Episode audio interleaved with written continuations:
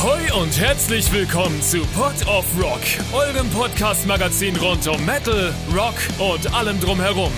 Präsentiert von EMP. Wir waren für euch auf hoher See und haben euch grandiose Souvenirs mitgebracht. Interviews mit euren Lieblingsbands direkt vom 70.000 Tons of Metal Festival. Und jetzt viel Spaß mit einer Hose-Episode Pot of Rock und eurem Kapitän Josef Lex.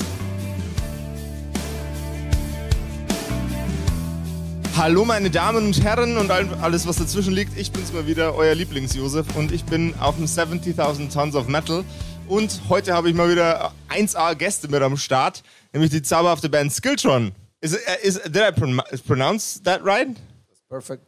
I um I thought it would have a more um, Scandinavian uh, ring to it when I say it, like Skiltron.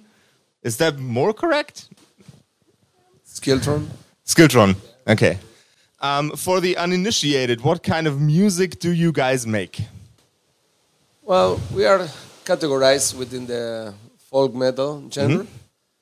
Um, we are okay with that tag, but um, to be honest, is uh, I would like to consider a heavy metal band mm-hmm. with the addition of some folk metal, folk some folk instruments. Okay. Uh, mainly, what we use is Scottish bagpipe. Mm-hmm. So it's um, a kind a bit different of the what I would say the normal folk metal band that would you expect like with um, happy tunes and things like that. Um, it's more like about uh, heavy metal band with the addition of bagpipe as a lead instrument. So, um, so basically, you're um, refining the concept of metal within your within your band with additional um, uh, folk esque instruments? I wouldn't say we are redefining that. I say that um, it's, a, it's a, like the basic heavy metal band, mm-hmm. like melodic metal, uh, with a lot of influence from the 80s, for example. Yeah. But with the, it's just like that particular thing that is uh, having a bagpipe is a lead instrument also. Okay, that's uh, that, that sounds that sounds freaking rad. That also sounds like a a very a very good time, like 80s heavy metal, but with uh, uh, uh, um, with folk esque instruments. Um, I I'm German, so uh, we have a lot of medieval themed heavy metal bands uh, within our country, and they they are usually a good time. But mixing that with the other version of a good time 80s metal. That that's uh, that sounds pretty awesome to me. Um, guys we're we're talking um, 80s metal. So are there any particular bands from the 80s that have influenced your style or that you have looked up to? Well of course uh, first thing will come to my mind is Iron Maiden that we yeah. like they said people have pointed out that we have like a lot of uh, influence by them, but uh, one of our biggest influences in terms of um, uh, taste and composition and everything is also the German power metal scene, like the, the, the more or less like uh, the very beginning with the Grave Digger, Running Wild Rage, things mm-hmm. like that. So it's awesome. Um, that's where um, our main influences come from, like from the metal part. Is there any any classical or medieval type folk type instrument that you have not incorporated into your sound that yet that you would absolutely love to put into your sound at some time Can you repeat the question? Uh, of course. no, I'm joking. Um, um, folk. Um, well, uh, speaking of folk instruments, I don't know if it will happen in the future, but um, I I play other instruments. Okay. Um, yeah. Um, I, so um, I play the bagpipes, uh, Scottish bagpipes in Skiltron, but I can also play other instruments. And one of the instruments that I would like to uh, to add, I mean, uh, if it works with the style, is mm-hmm. probably accordion. Uh, accordion. But, yeah, not the uh, chromatic accordion, uh, like you know those big accordions that, yeah. that are chromatic. That's um, uh, but more the um, diatonic accordion, which has another kind of vibe, another kind of um, style That's a very Bavarian instrument, the dia- diatonic Yeah. accordion. Yes, it is. Yeah, Uh, well, it's all over Europe, all over the probably the world too. But uh, since it has been uh, well with immigration and uh, the Irish and everything, of course you can find that instruments everywhere. But yeah, I think it would um, it would be a very nice addition. We'll see in the future. What what skill within your band, what instrument within your band um, endures you the most? Which one uh, gives you the most inspiration? Would on on or, or to frame the que- question otherwise, on what of the plenty of instruments within your band are you writing the songs? So there's not a formula, but there's like a couple of things that actually works um, when it comes to songwriting. Uh, it can start as a guitar riff, or normally uh, I will try first to find a catchy chorus, for example, and from then develop the rest of the song. Okay. or there's many cases also that start with a bagpipe melody and then we find the right chords to go with everything and like to, to make the song to enrich the song but starting from the bagpipe melody. So there's not a really a formula but those are more or less the the, the, the what how we, used to songwrite. Yeah, to answer this question and the question before, I think um, the thing is, the thing is, when you want to compose with bagpipes, and many people do not know that uh, the, um, the Scottish bagpipes are uh, diatonic. You have you can play in uh, in in, in, a, in a certain key. There's an alternative uh, fingering that uh, allows you to play in other keys. But Okay. most of the time, the biggest mistake with people, uh, people ask me to record bagpipes for their for their song or what, and uh, they arrive with a song and they're like, "Okay, could you please record some bagpipe on this?" And I'm, "What key is your song?" Well, it's and they tell me, and usually most of the time, people do not know that. Uh, the, the, the tonality um, of the Scottish bagpipes, and there are things that uh, there are things that uh, you can do easily, and things that can actually be quite difficult to play. And um, so when Emilio com- composes uh, a song and he knows that there's bagpipe in it, he's going to have to think about that, uh, you know, um, before composing or you know starting with the riff or something. And um, the thing that I like with Skiltron, because I, I, don't compose, I, I have other projects, and Emilio's uh, really like taking care of absolutely everything in the composition. Um, what I like, one of the reasons why I like playing Skiltron, uh, even though they aren't my songs, is the way it's composed. If I had to compose the bagpipes, I would probably do something different because I would see it from a bagpiper's uh, point of view.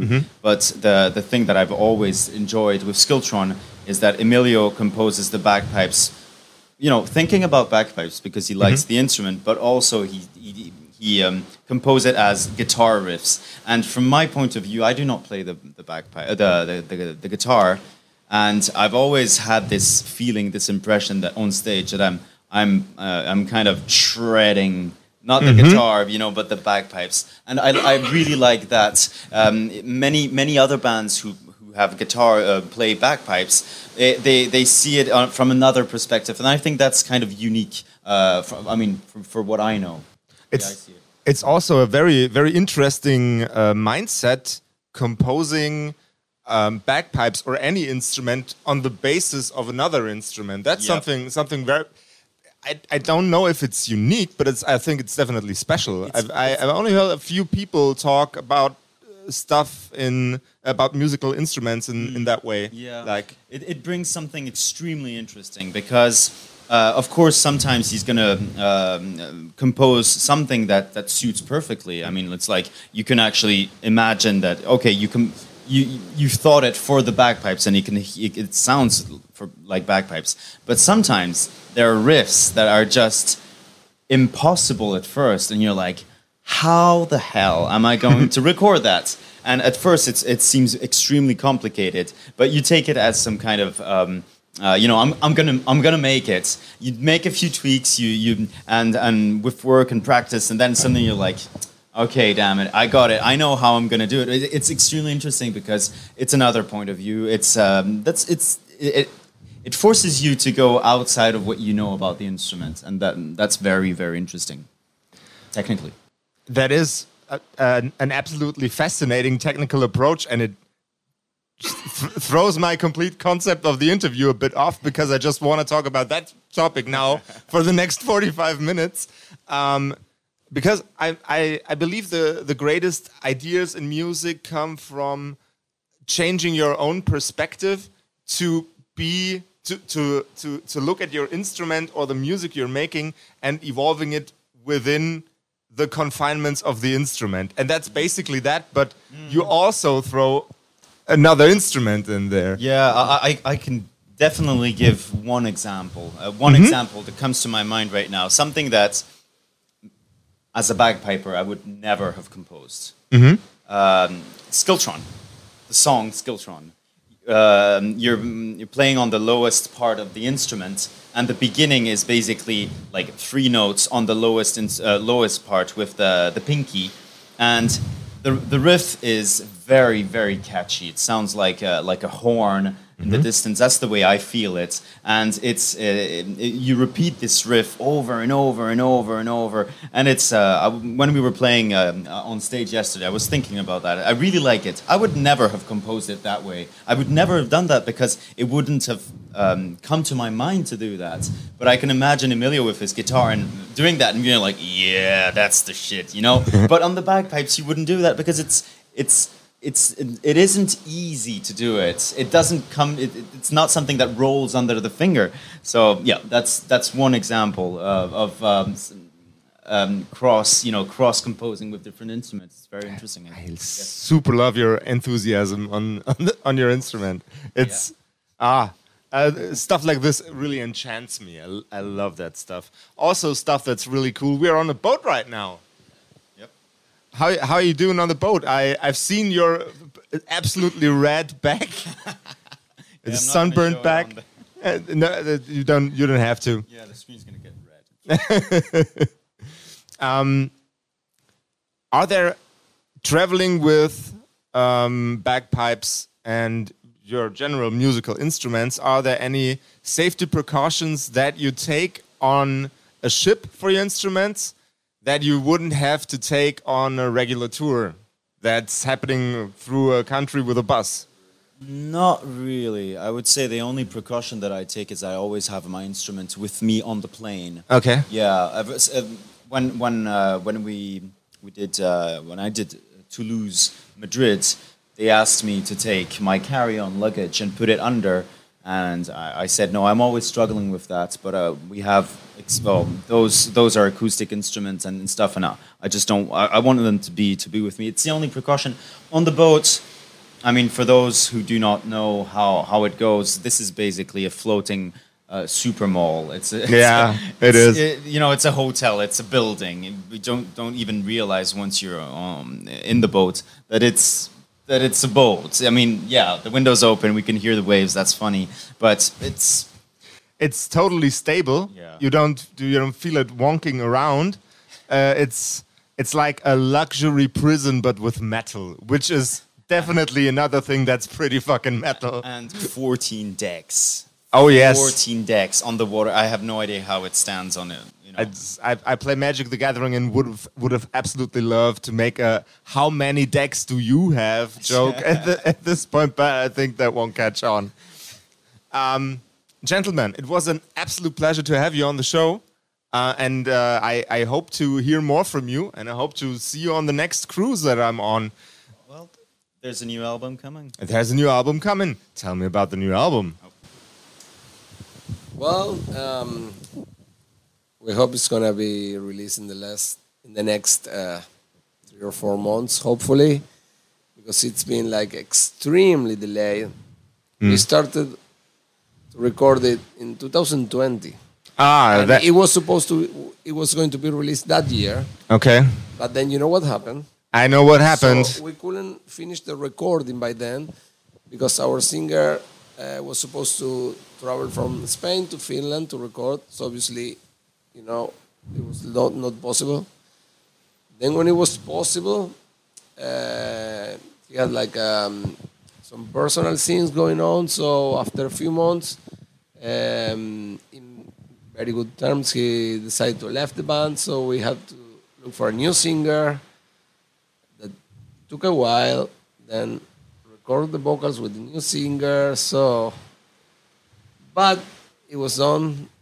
It is done, and hopefully it will be within the first semester of the year, because uh, it went. It was like far too long, and we wanted to be out already. You know. Is there already a name for the album? Yeah, it is, but uh, we cannot reveal it because it's not announced yet. Ah, god damn it. That's that's the shit that I like to have on the show. the one tiny information. How's the new album called? Okay, guys. Um, I I have uh, one question that just popped into my mind. Um, I believe you were from Argentina. Your singers from Finland. You were from. Okay, I I tell you how it works. Okay. So the band originally we were all from Argentina when we started, Okay. but um, long story short, when we started to play in Europe, there was like some changes in the lineup because obviously not everybody can follow the same way. So uh, it makes it made sense that we replace um, like get new members from Europe since that was what we were doing, like moving to Europe. So at the moment, uh, there was only two members from the Argentina lineup remaining. So we are two from Argentina. Um, our singer, yes, uh, he lives in Finland, but he's from Italy. Okay. Pierre is from France and live in France. And we have uh, Jonas, who is Finnish, and he Okay. lives in Finland. Yeah. So three of us lives in Finland, one in Spain and one in France. To make it short. That's a very, very uh, international band. I love that. It's like, uh, do do um, does the fact that you all come from different countries in some way inform or assess the music that you make? As a as a close up question for today. No, obviously, um, For example, when Jonas, the drummer, joined the band, uh, he was like uh, trained maybe in the in the Finnish way. You know what I mean? Like that. He was like with his own style, but of course, like influenced by the style of his own country. So, uh, not about the composition, but maybe about what uh, how it's um, played, maybe. Mm-hmm. Something like that, maybe. A band from all around the world on a boat uh, in in the Caribbean seas that got sunburned on Bimini, uh, one of the uh, islands of the Bahamas. It was an absolute pleasure to have you on the show. I, I I repeat my sentence from before. I hope to hear from you soon. And if you know the title of the album, you can just WhatsApp me that thing. okay. Ladies and gentlemen, this was Skiltron. I'm Josef, and you out there, take care of yourselves, take care of each other, and rock and roll.